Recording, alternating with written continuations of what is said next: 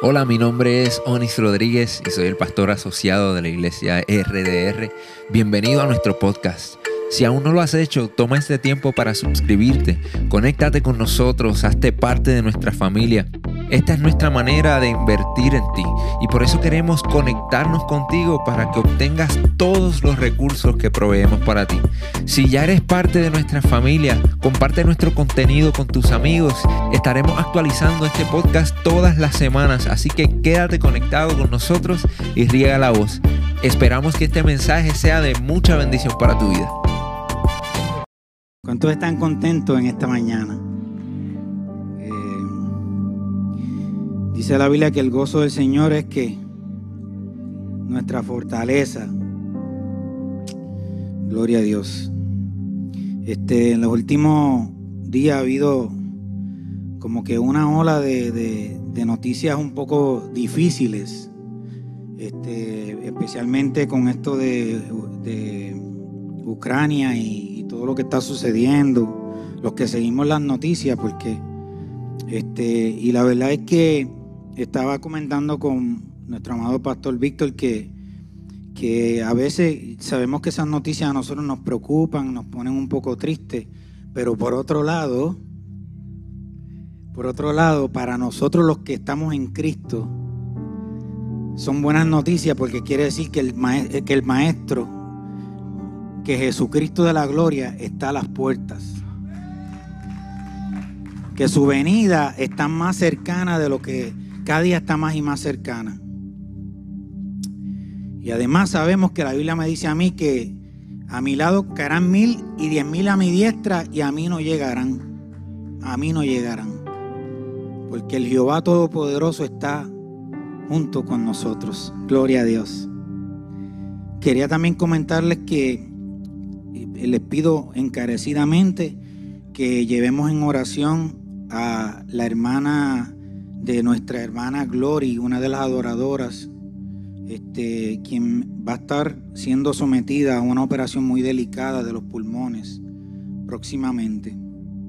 Y nosotros como, como Iglesia de Cristo em, empatizamos con la necesidad y el dolor de nuestros hermanos en la fe. Este, y, el dolor de Glory y de su familia es nuestro también. Lo cargamos junto con ella, ella no está sola. Pero también la Biblia me dice a mí que la fe sin obras es muerta. Y hay una, hay por ahí una cuenta de GoFundMe donde queremos ayudar en esta carga económica que va a ser muy difícil a la familia. Así que muy pronto vamos a estar poniéndolo en las redes sociales y les pedimos encarecidamente que, nos apoyen en ese aspecto. Amén. Amén. Gracias, hermano. Eh, si son tan amables, podemos ponernos de pie para orar al Señor, para darle gracias al Señor por su bondad, por su misericordia.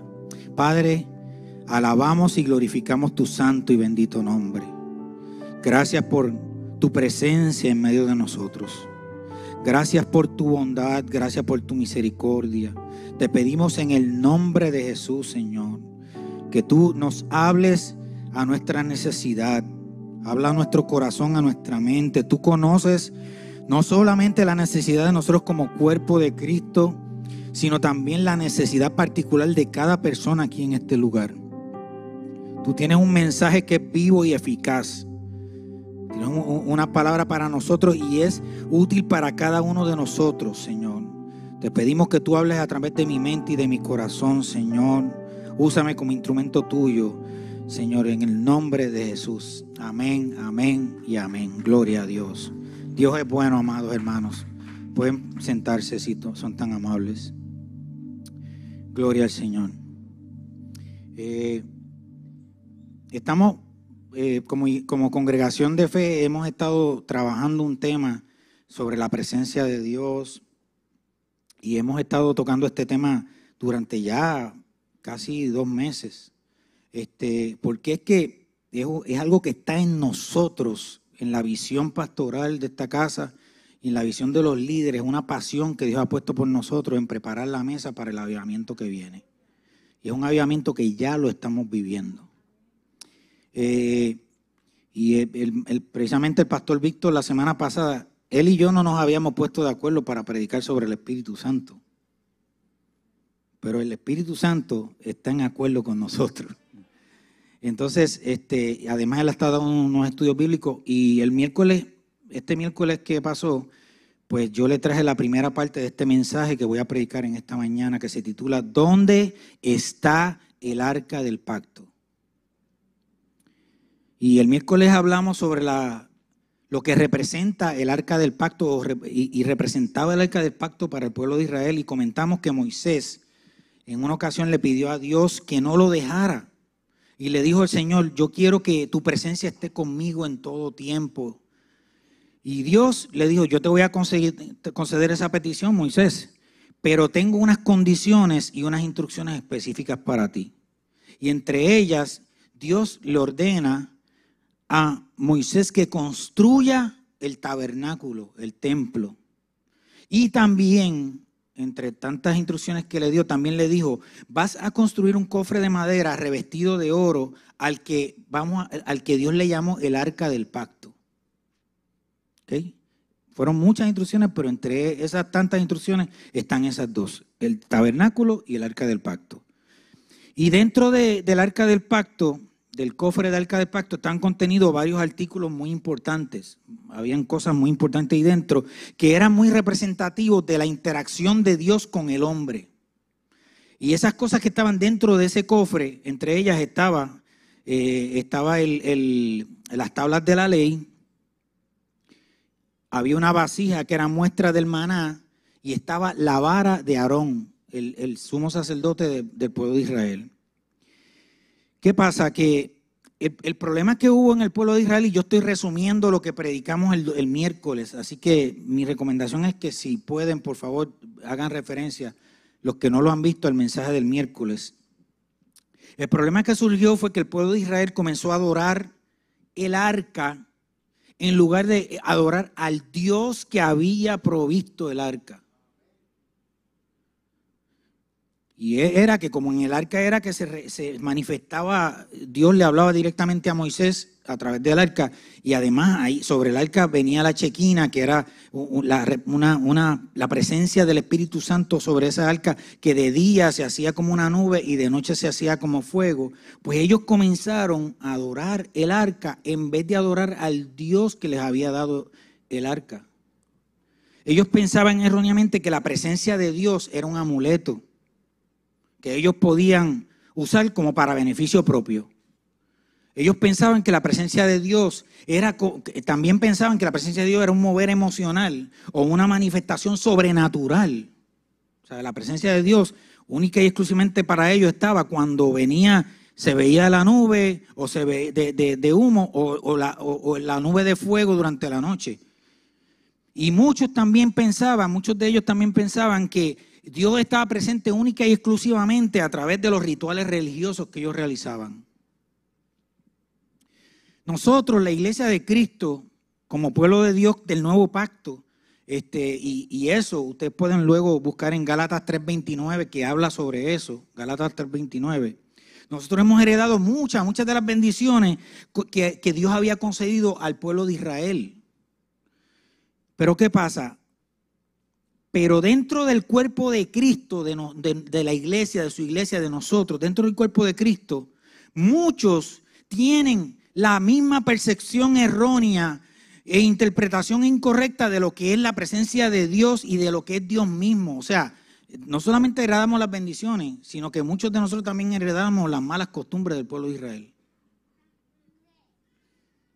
Entonces nosotros eh, eh, muchos, muchos de nosotros vemos la presencia de Dios como algo emocional, lo vemos como algo que podemos manipular como si fuera un objeto, o, usarlo a favor nuestro, o única y exclusivamente como algo litúrgico. O sea, la presencia de Dios para muchos es solamente cuando venimos al culto, cuando, cuando están los adoradores, y, yo siento ese, esa, esa, esa emoción y esa cosa por la adoración. Ah, ahí está la presencia de Dios, pero, pero ¿Qué pasa cuando salimos de la liturgia?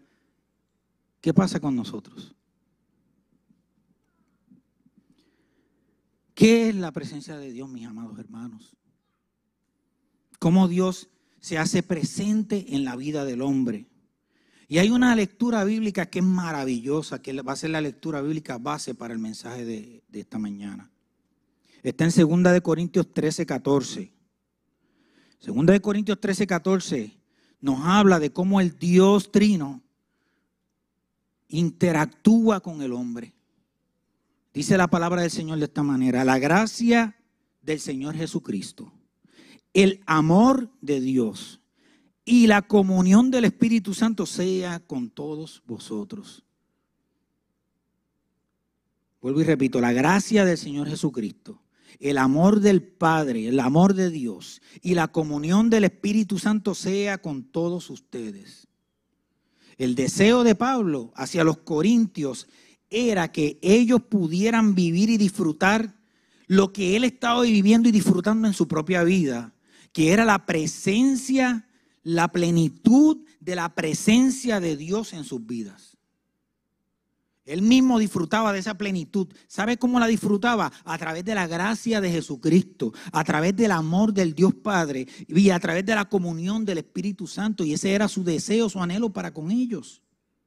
Él tenía bien claro que Dios manifiesta, se manifiesta a nosotros y se hace presente en nuestras vidas a través de la gracia del Hijo Jesucristo también a través del amor del Dios Padre y también a través de la comunión con el Espíritu Santo. Gracia, amor y comunión. Son las tres palabras claves de esta mañana. Gracia, amor y comunión. Y es que a través de la gracia, del amor y la comunión, es la forma en que Dios manifiesta su presencia a la vida del hombre y lo vamos a ver. Nosotros, fíjense que visualizar la gracia a través de la figura de Jesucristo, nosotros se nos hace bastante fácil.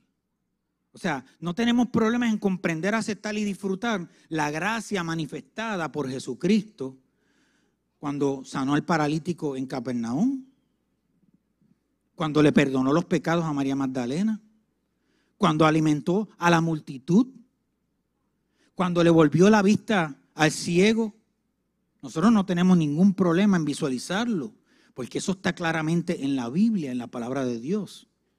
Históricamente eso está comprobado.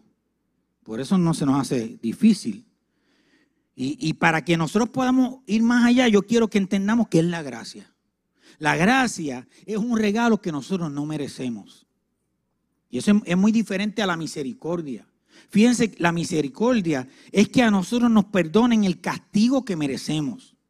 Eso es misericordia. Pero la gracia es que nos regalen lo que no merecemos. Por eso es que a nosotros se nos hace tan fácil entender, visualizar y relacionarnos con la gracia que mostró Jesucristo al morir por nosotros en la cruz del Calvario porque eso es un regalo que nosotros no merecíamos. Nosotros tampoco tenemos problema en visualizar el amor del Padre. O sea, no tenemos problema en comprender el amor de Dios Padre, ya que claramente la Biblia nos lo dice. La propia naturaleza del Padre es el amor. La Biblia lo dice, Dios es amor. Juan 3:16 dice, porque de tal manera amó Dios al mundo que dio a su Hijo un ingénito. ¿Para qué? Para que todo aquel que en él crea no se pierda, mas tenga la vida eterna. O sea, es bien fácil relacionarnos con ese amor porque podemos identificarnos con él. También tenemos una figura paternal en la tierra que nos ayuda a comprender bastante este principio del Dios Padre. Y como dije, o sea, definitivamente como iglesia nosotros no tenemos problema en, nosotros eh, eh, comprender esta interacción de Dios con el hombre a través de la gracia de, de la persona de Jesús y de la manifestación del amor del Dios Padre. No tenemos ningún problema. Pero ¿saben qué? Se nos hace bien difícil visualizar esa interacción a través de la comunión con la persona del Espíritu Santo. ¿Y saben por qué sucede esto? Porque nosotros no conocemos y o muchas veces no comprendemos quién es el Espíritu Santo. o sea, se nos hace bien, bien difícil entender muchas veces el concepto de comunión con el Espíritu Santo. Y es que la palabra comunión, si, la, si nosotros la, dividimos y vamos a, su estructura, a su base, eh, son dos palabras. Y es común y unión. O sea, cuando, cuando, se habla de tener comunión con el Espíritu Santo, se está hablando de estar en acuerdo con el Espíritu Santo. Se habla de la unidad de propósito. Se está hablando de tener una comunicación abierta porque hay algo que nos une en común. Estamos en común acuerdo. Para esto, y por esto es que se nos hace difícil la comunión, nosotros tenemos que someter algo que, el ser humano en su propia naturaleza es algo que lo ata constantemente. Nosotros tenemos que someter nuestra voluntad. Para tener comunión, para tener ese acuerdo, esa unidad de propósito con el Espíritu Santo, tenemos que someter nuestra voluntad. ¿Qué dice la Biblia sobre el Espíritu Santo? Vamos a Juan 14 del 16 al 18 primero. Jesús les dice a sus discípulos lo siguiente, y yo rogaré al Padre y os dará otro consolador para que esté con vosotros para siempre, el Espíritu de verdad al cual el mundo no puede recibir porque no le ve, porque no se relaciona, porque no tiene comunión, ni le conoce. Pero vosotros le conocéis porque mora con vosotros y estará con vosotros. Y como para ponerle un puntillazo a esta palabra, viene y dice, no los voy a dejar huérfanos, vendré a vosotros. ¿Y cómo vendré a vosotros? A través de la comunión con el Espíritu Santo. Y, como para otra vez meterle otro puntillazo al asunto, él va al ver, en el verso 26 Jesús dice, mas el consolador, el Espíritu Santo, a quien el Padre enviará en mi nombre, Él os enseñará todas las cosas y os recordará todo lo que yo les he enseñado y dicho. La presencia del Dios Trino. Y miren, hermano, en, el Antiguo Testamento se usaba una palabra para describir a Dios muy significativa, porque nos, da una idea clara sobre el, el principio de la Trinidad. Y es que a Dios se le identificaba como Adonai. Y Adonai, si ustedes van al contexto original, no es una palabra singular. Adonai es una palabra plural. Pero a Dios, a Yahvé, a Elohim se le llamaba Adonai. ¿Por qué? Porque hay un principio de Padre, Hijo y Espíritu Santo envuelto en Adonai. Y ese Adonai, ese Dios trino, se manifiesta al hombre a través de, ¿saben qué? La gracia, el amor, y la comunión con el Espíritu Santo, quien mora en nosotros, pero como dice, como yo dije el miércoles, o sea, seguimos como Israel muchas veces, arrastrando un concepto erróneo sobre lo que es la presencia del Espíritu Santo. ¿Quién es el Espíritu Santo? ¿Quién es? Y esto es bien importante que nosotros lo entendamos.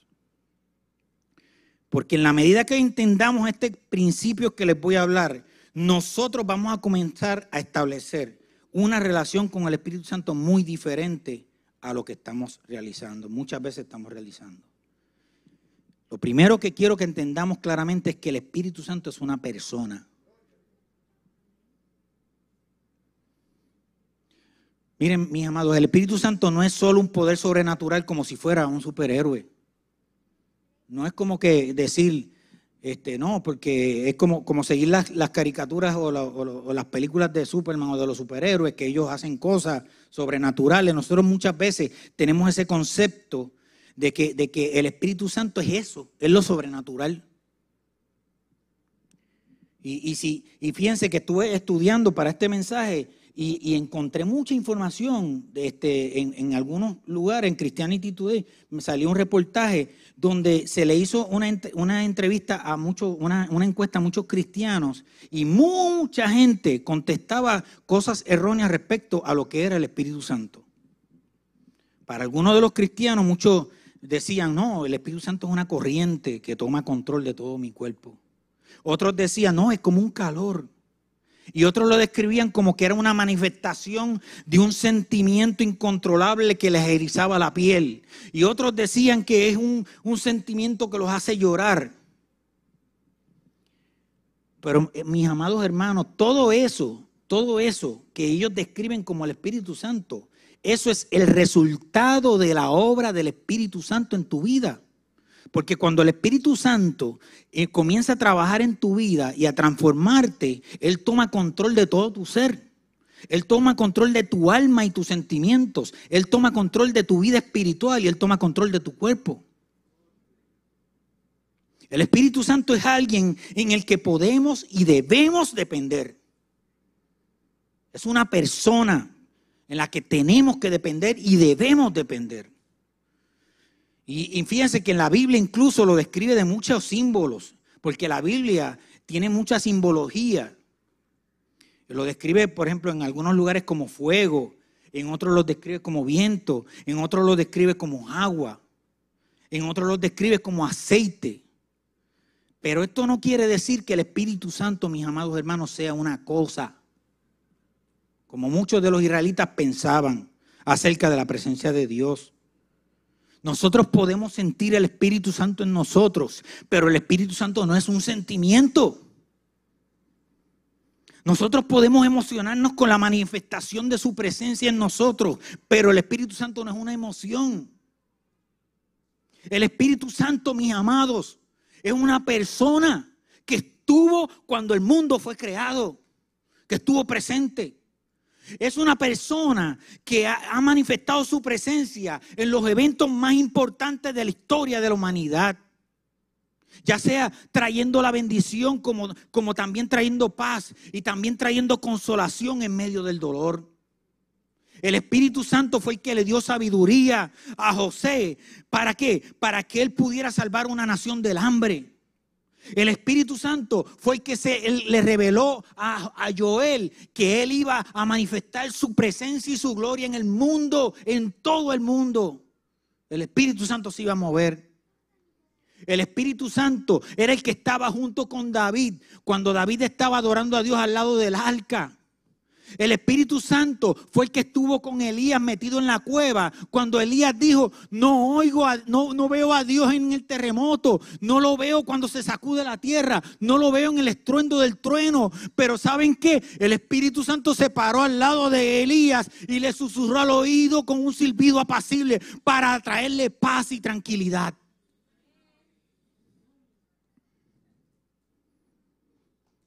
El Espíritu Santo es algo más que, que un simple sentimiento, mis amados. ¿Por qué decimos que el Espíritu Santo es una persona? Y yo me puse a investigar. Y saben qué? que el, eh, cuando va al diccionario, el diccionario da mucha luz sobre cómo definir quién es una persona. Y una de las cosas que dice es que los psicólogos clasifican un ser o un ente como una persona cuando tiene tres atributos básicos. Los tres atributos son intelecto, voluntad y emociones. Ahora, para definir al Espíritu Santo como persona, tendrá esos tres atributos. Veamos. Si vamos a, a, ver si él tiene intelecto, que es uno de los atributos, vayamos a 1 Corintios 2.10. 1 Corintios 2.10 dice, el Espíritu todo lo escudriña aún lo profundo de Dios. El Espíritu todo lo escudriña aún lo profundo de Dios. El Espíritu Santo tiene intelecto. Ese refleja a través de las escrituras, las sagradas escrituras, guiando, exhortando, enseñando, amonestando, inspirando y haciendo toda clase de, tareas correspondientes a una mente inteligente, a una mente pensante y a la autoridad que tiene. Tiene intelecto. Lo segundo, para definirlo como persona, es que tenga voluntad. 1 Corintios 12, 11 dice, pero todas estas cosas las hace uno y el mismo Espíritu repartiendo a cada uno en particular como Él quiere. El Espíritu Santo, o sea, nos muestra la persona del Espíritu Santo cuando Él toma decisiones y está, y está teniendo la voluntad propia. Él toma decisiones. Él es el que reparte los dones y Él, y, él viene y se establece un propósito con nuestra vida, se establece un plan y un llamado y Él comienza a dirigir tu vida y a otorgarte las cosas que tú necesitas para ejercer ese llamado.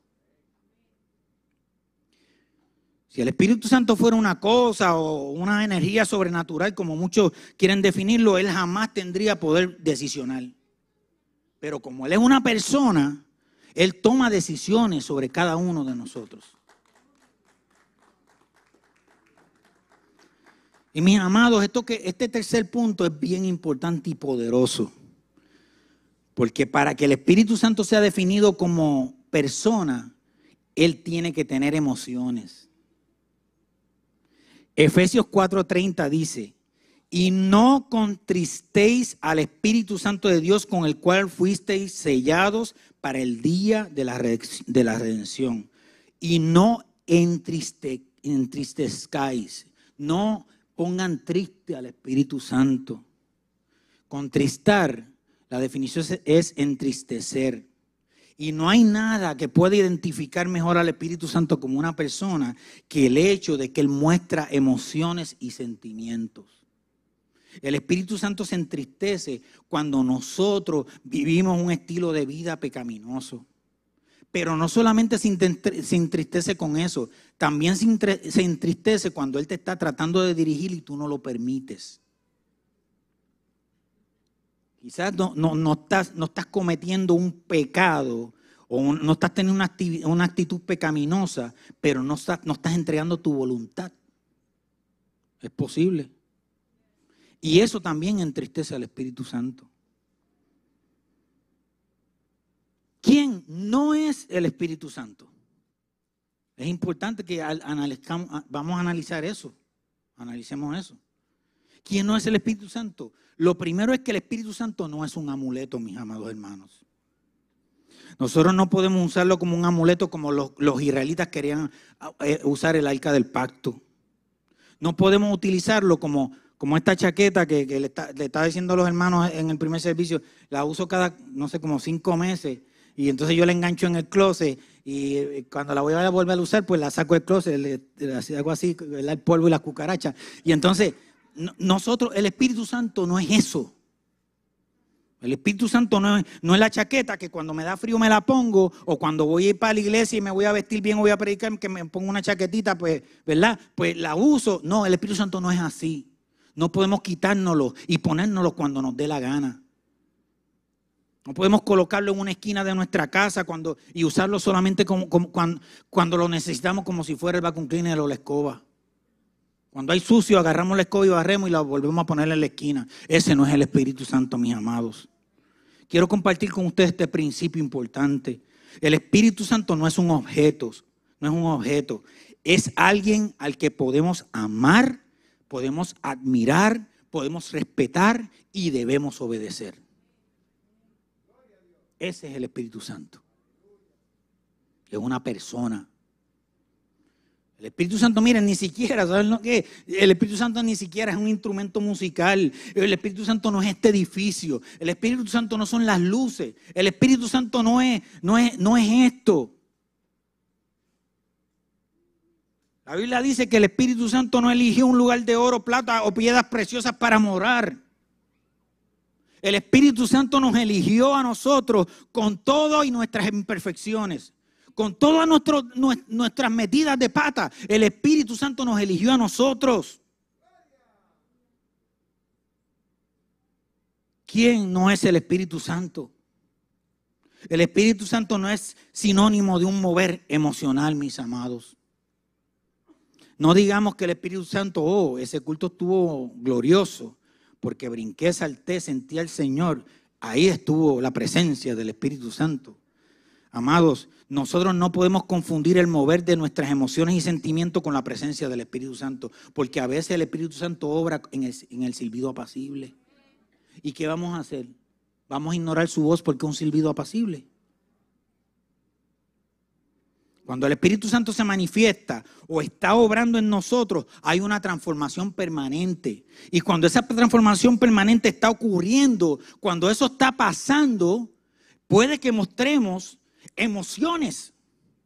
Y vamos a brincar y vamos a saltar. Pero la emoción no es la presencia de Dios. La presencia de Dios es lo que está pasando dentro de nosotros, que está provocando que nosotros saltemos y brinquemos.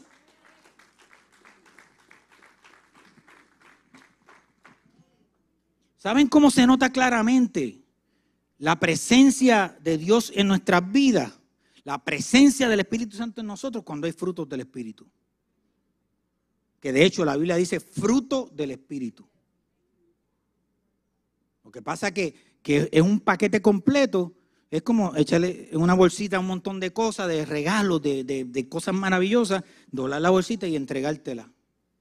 En este paquete tienes los frutos del Espíritu. Y si vamos a Gálatas 5, 22 al 23, nos habla de todos ellos. Dice amor, gozo, paz, paciencia, benignidad, bondad, fe, mansedumbre, templanza. Esos son los frutos del Espíritu. Si hay una obra de Dios en tu vida que te estás transformando, algo va a salir de ti. Y lo que va a salir de ti es el fruto del Espíritu. Pero ¿saben qué, mis amados? Aquí viene algo que es poderoso.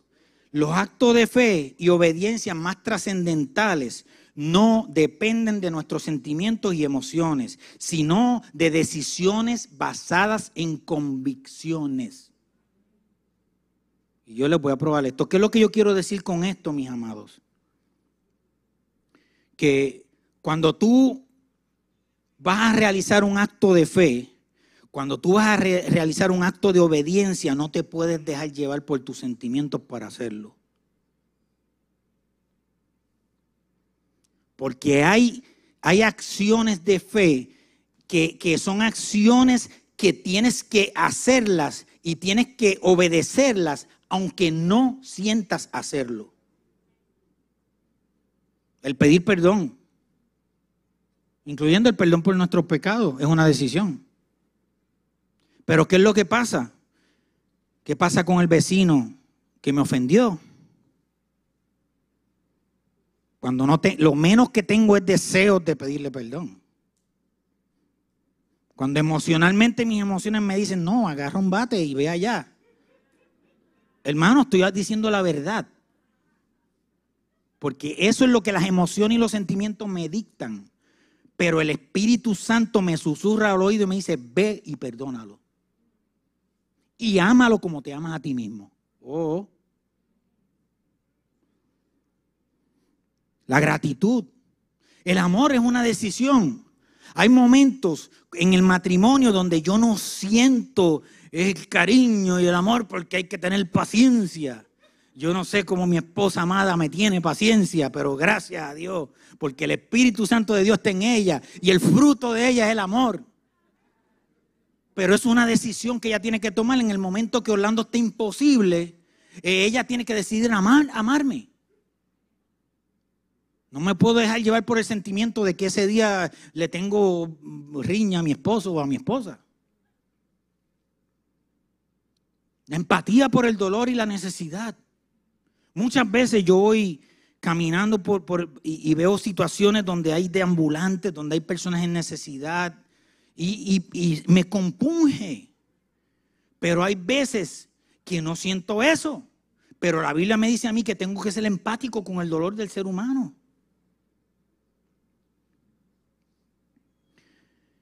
Y saben qué es lo que pasa, mis amados, es que nosotros cometemos muchos errores emocionales, muchos. Y yo quiero mencionar unos cuantos que es importante que, que nosotros los identifiquemos. El primer error emocional que nosotros cometemos es que el error de pensar que nosotros estamos bajo la voluntad de Dios y cumpliendo con la voluntad de Dios cuando estamos en una zona de comodidad y, nos sentimos cómodos y bien. O sea, es un, es un, pensamiento que hay en la gente, no, yo estoy bien, no tengo problemas económicos, estoy bien en mi matrimonio, ah, yo estoy haciendo la voluntad de Dios. Mis amados, o sea, hacer la voluntad de Dios no depende de que tus circunstancias estén en, en buena lid, que tú estés bien, bien parado y sin problemas. La voluntad de Dios para tu vida y el obedecerla depende de una decisión que tienes que tomar. La, segunda, el segundo error que cometemos es que en lugar de nosotros dar pasos de fe por obediencia y por convicción, nosotros queremos, ¿saben qué? Que, queremos que Dios responda a nuestras demandas y hacer trueques con Dios. O sea, le decimos, Señor, yo te doy esto y tú me das esto. Es un tipo de evangelio que se ha, visto, mucho, mucho en, los últimos, en, este último siglo, en este pasado siglo. Un evangelio donde se hacen trueques con Dios. Y cuando Dios no, no nos responde es porque estamos mal delante de Dios o porque eh, el Señor no responde a nuestras demandas, porque no me está escuchando. Sin embargo, el mismo Jesucristo en el Getsemaní dijo, hágase tu voluntad y no la mía. Tercer error que cometemos emocional es que somos inconsistentes porque somos gobernados por nuestros sentimientos en lugar de ser gobernados por nuestra fe. Y lo hemos repetido mil veces, la fe es la, que, la certeza de lo que se espera, la convicción de lo que no se ve. Es, ser todo lo contrario a lo que decía Tomás, ah, no, ver para creer. No, esto no se trata de eso. Es creer aunque tú no estés viendo. Porque tú tienes una confianza basada en, tu, tu, en tu, conocimiento y en tu fe. Tienes una certeza de que la obra que Dios te prometió, Él la va a cumplir. Y en una prédica pasada hablamos sobre eso. El final de tu libro ya está escrito en la Biblia. ¿por qué yo me voy a preocupar? Si a veces vamos por el capítulo 15 de la novela y, en la novela aparece algo muy trágico y ya pensamos, ah, se va, a morir el autor y cuando leemos al final del libro vemos que se casó con la princesa y que fueron felices para siempre.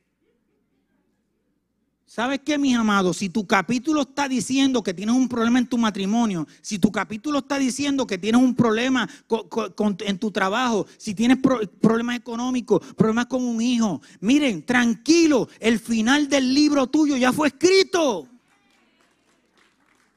Y es un final de bien.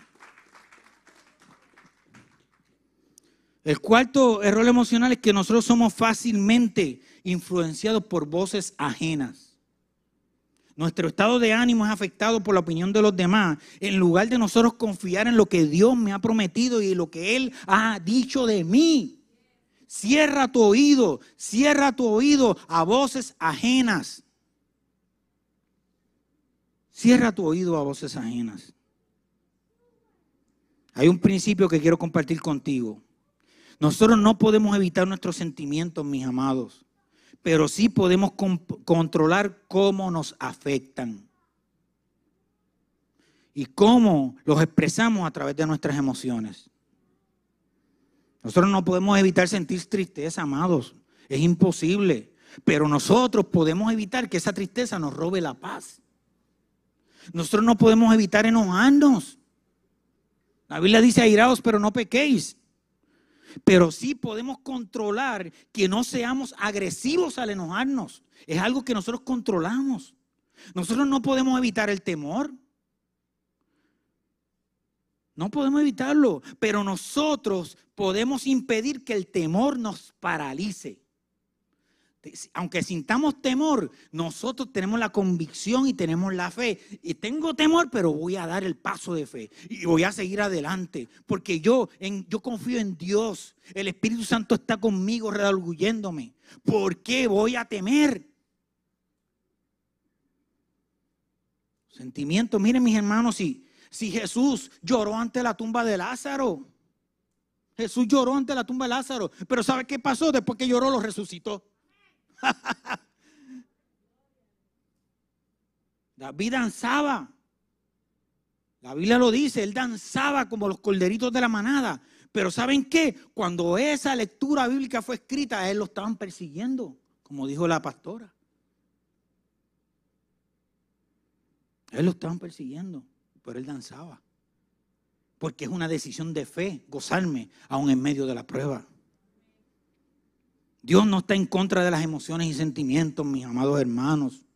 Estos fueron maravillosamente creados por Dios para, para, hacernos sensibles a la compasión, para, para que sintamos la alegría, para que también sintamos miedo.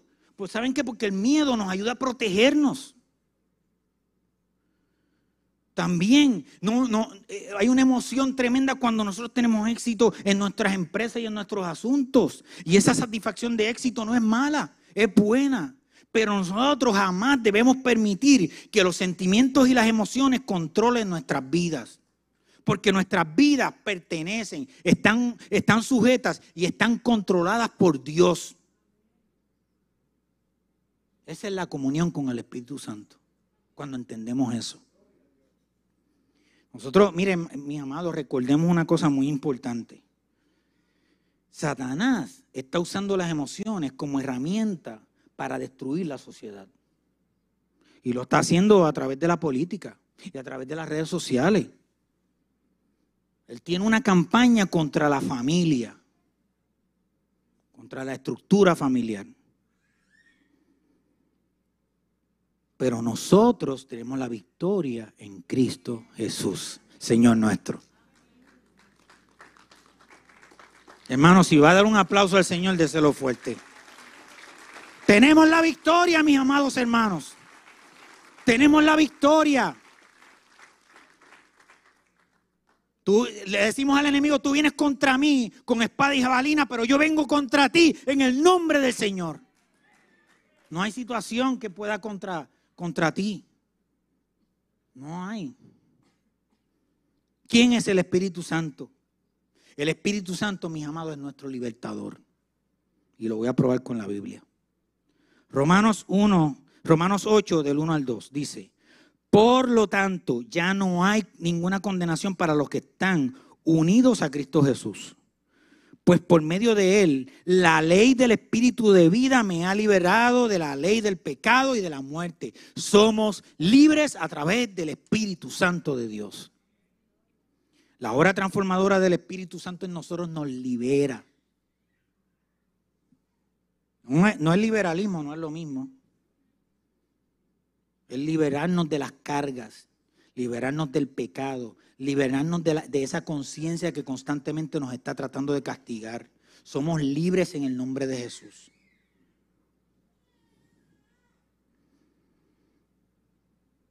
¿Quién es el Espíritu Santo? El Espíritu Santo es nuestro intercesor. Romanos 8:26 dice, el Espíritu Santo nos ayuda en nuestra debilidad. Por ejemplo, nosotros no sabemos qué quiere Dios que le pidamos en oración, pero el Espíritu Santo ora por nosotros e intercede al Padre con gemidos que no pueden expresarse con palabras. Miren qué maravilloso. Miren qué maravilloso. Hay cosas en nuestro interior, en nuestro corazón, en, nuestro, en nuestra alma que nosotros, miren hermano, no, no nos atrevemos a decirlo ni a nuestras esposas, muchas veces. Eh, eh, sentimientos de culpa, cargas, batallas. El mismo Pablo tenía un aguijón que lo, constantemente lo, mortificaba y nosotros no sabemos qué era y podemos especular sobre eso. No sabemos, pero el, el aguijón lo tenía. Sin embargo, vuelvo y repito, nada vendrá contra ti, porque tenemos la victoria en Cristo Jesús. Jesús dijo justo, justo antes de su muerte, dijo, y yo rogaré al Padre y os dará otro consolador. El Espíritu Santo es nuestro consolador, nuestro consolador. Y a mí me gusta mucho la versión de la nueva traducción viviente. Dice así, miren qué, qué hermoso la manera en que lo explica. Y yo le pediré al Padre y Él les dará otro abogado defensor, quien estará con ustedes para siempre. La palabra, fíjense, que se utiliza ahí es una palabra con un significado poderoso. Yo les daré otro paracletos. ¿Y saben lo que era paracletos? Paracletos era ayudador o consejero. Yo les voy a dar un ayudador a ustedes. Les voy a enviar un ayudador. Ese, ese, ese paracletos a nosotros, esa persona del Espíritu Santo, esa persona nos habla al oído, mis amados hermanos. Constantemente. Ese Espíritu Santo nos abraza cuando tenemos temores y tenemos tristezas. Ese Espíritu Santo a nosotros nos acaricia con su presencia constantemente y nos fortalece. Y nos da la fortaleza para seguir adelante en esta vida que muchas veces no es fácil. Ese es el que nos dice, mira, acuérdate, todo lo puedes en Cristo que te fortalece. Te lo dice al oído constantemente. Me pregunto, ¿cómo interactúa con el hombre el Espíritu Santo? En los tiempos de, fíjense que esto es algo poderoso, mis amados hermanos. En los tiempos del Antiguo Testamento, el Espíritu Santo no estaba constantemente obrando en el hombre. El Espíritu Santo iba y manifestaba, daba palabra profecía y se iba. O iba, se hacía un milagro y se iba. Pero ¿qué es lo que pasa? Jesucristo me dijo a mí, yo les voy a dar un consolador. Nos dijo a nosotros, yo les voy a dar un consolador. Y con la muerte en la cruz del Calvario de Jesús, eso que estaba separando al hombre de Dios se rompió. Quedó roto. La Biblia dice que la cortina que dividía el lugar santísimo del lugar santo, tan pronto Jesús murió, se rompió en dos. Y eso es indicativo que Dios le está diciendo al hombre, ahora tú no tienes que depender que el Espíritu Santo venga de vez en cuando. Ahora yo estoy rompiendo esa, esa, esa cortina que nos estaba separando. Ahora tú tienes acceso directo a mí. Ahora tenemos acceso directo a Dios constantemente a través de la figura del Espíritu Santo. Ya estoy terminando, mis amados. ¿Quién es el Espíritu Santo? El Espíritu Santo es la manifestación misma de Dios en nuestras vidas. Ya nosotros no necesitamos símbolos de, su presencia, ni, ni nosotros dependemos de experiencias que llenan nuestras emociones. La presencia de Dios que estaba representada en el arca del pacto. La presencia de Dios está viva en nosotros mediante la presencia del Espíritu Santo. Es a través de lo que es a través de lo que el Espíritu Santo nos revela que nosotros ahora tenemos en, la ley de Dios no la tenemos en unas tablas de la ley para, leerla de vez en cuando y aprendiéndola. No, ahora dice la Biblia que Él escribió esa ley en nuestros corazones. Y Él está constantemente diciéndome, mira, mira, no tengo que recordártelo, pero te lo voy a resumir en dos cosas. Ama a Dios sobre todas las cosas y a tu prójimo como a ti mismo. A través del Espíritu Santo es que nosotros tenemos dones espirituales y talentos que eran representados en la vara de Aarón. Es a través del Espíritu Santo y su obra en nosotros que ahora nosotros tenemos una provisión divina que vivifica todo nuestro ser. Vivifica mi espíritu, vivifica mi alma y vivifica mi cuerpo. Ahora el lugar santísimo, mis amados hermanos, les tengo noticias. Ahora el lugar santísimo somos nosotros. Ahora el templo somos nosotros. Eres, tú y soy yo. Somos templo de Dios, templo del Espíritu Santo. Ahora no tenemos que esperar una vez al año que el sacerdote haga sacrificio para que sean perdonados nuestros pecados. Ahora nosotros tenemos abogado ante el Padre. Hemos sido limpios a través del sacrificio del Cordero perfecto. Miren lo que dice 1 Corintios 6, 19. ¿Acaso no saben que su cuerpo es templo del Espíritu Santo, quien está en ustedes y al que han recibido de parte de Dios? Y esto que voy a leer ahora es un principio que deberíamos entender claramente. Dice así, ustedes no son sus propios dueños, pertenecemos a Dios. Ahí es que está el secreto de la comunión, de la común unión. El Espíritu Santo, mis amados, nos acompaña el Espíritu Santo nos redalguye constantemente. El Espíritu Santo nos protege. Y el Espíritu Santo es nuestro proveedor. Él está con nosotros en nuestra casa. Él está con nosotros en nuestro trabajo. Él está con nosotros en el automóvil. Él está con nosotros en todo lugar. Ya nosotros no, no necesitamos sacrificios ni penitencias. Lo que necesitamos hacer, ¿saben qué? Necesitamos buscar la comunión con la persona del Espíritu Santo prestar nuestros oídos a escuchar su voz y estar siempre dispuestos a que cuando escuchemos la voz, reconozcamos la voz y la obedezcamos. Romanos 8:9 dice, pero si el Espíritu de Dios vive en ustedes, ya no tienen que seguir sus malos deseos, sino obedecer al Espíritu de Dios. Sencillo, sencillo. ¿Cómo interactuamos con la persona del Espíritu Santo? Es una pregunta que quiero dejarles a ustedes. Haz una introspección en ti y pregúntate eso. ¿Cómo estoy interactuando con la persona del Espíritu Santo? ¿Cuál es la relación con Él? ¿Cuál es mi relación con Él?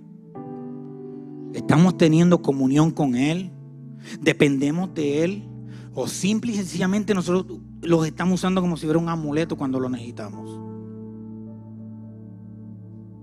como si fuera una chaqueta cuando nos da frío o un abanico cuando nos da calor. No, mis amados. Dios quiere transformar nuestras vidas. Y Dios quiere que nosotros comencemos a establecer una relación con Él que no solamente dependa de la gracia de Jesucristo o del amor del Padre. Dios quiere que nosotros tengamos comunión con el Espíritu Santo. Porque es, tremendo recibir la gracia. Es maravilloso recibir el amor del Padre. Pero estamos dispuestos a obedecer a Dios a través de la comunión con su Espíritu Santo.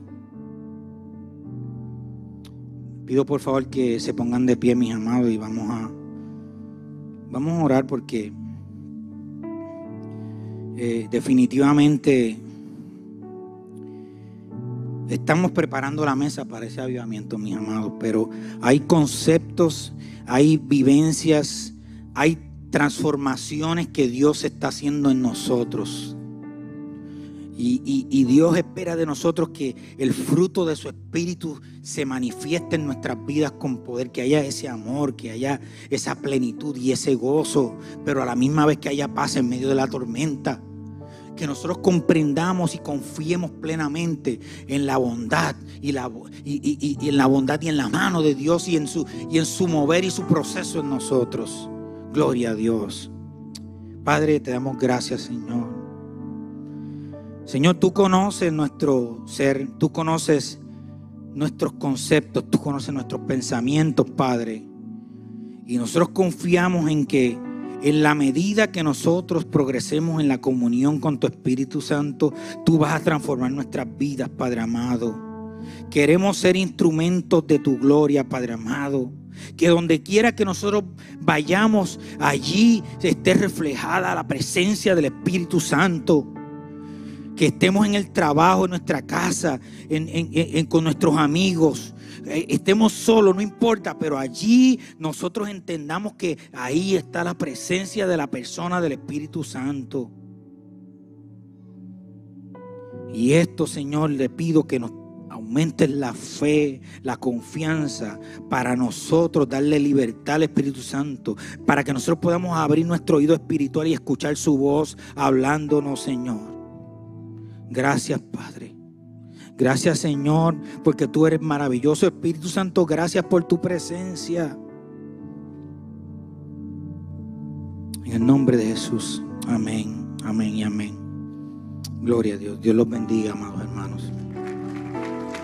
Gracias por conectarte con nosotros. Si este mensaje ha sido de bendición para tu vida, te voy a pedir tres cosas. Primero, Hazte parte de nuestra familia. Suscríbete a nuestro podcast y conéctate todas las semanas con nuestro contenido. Número 2. Comparte nuestro contenido con tus amigos. Y número 3. Considera la posibilidad de asociarte con nosotros. Si Dios ha impactado tu vida a través de este ministerio, ayúdanos con tus donaciones a continuar bendiciendo a mucha gente. Lo puedes hacer yendo a iglesiardr.com diagonal donaciones.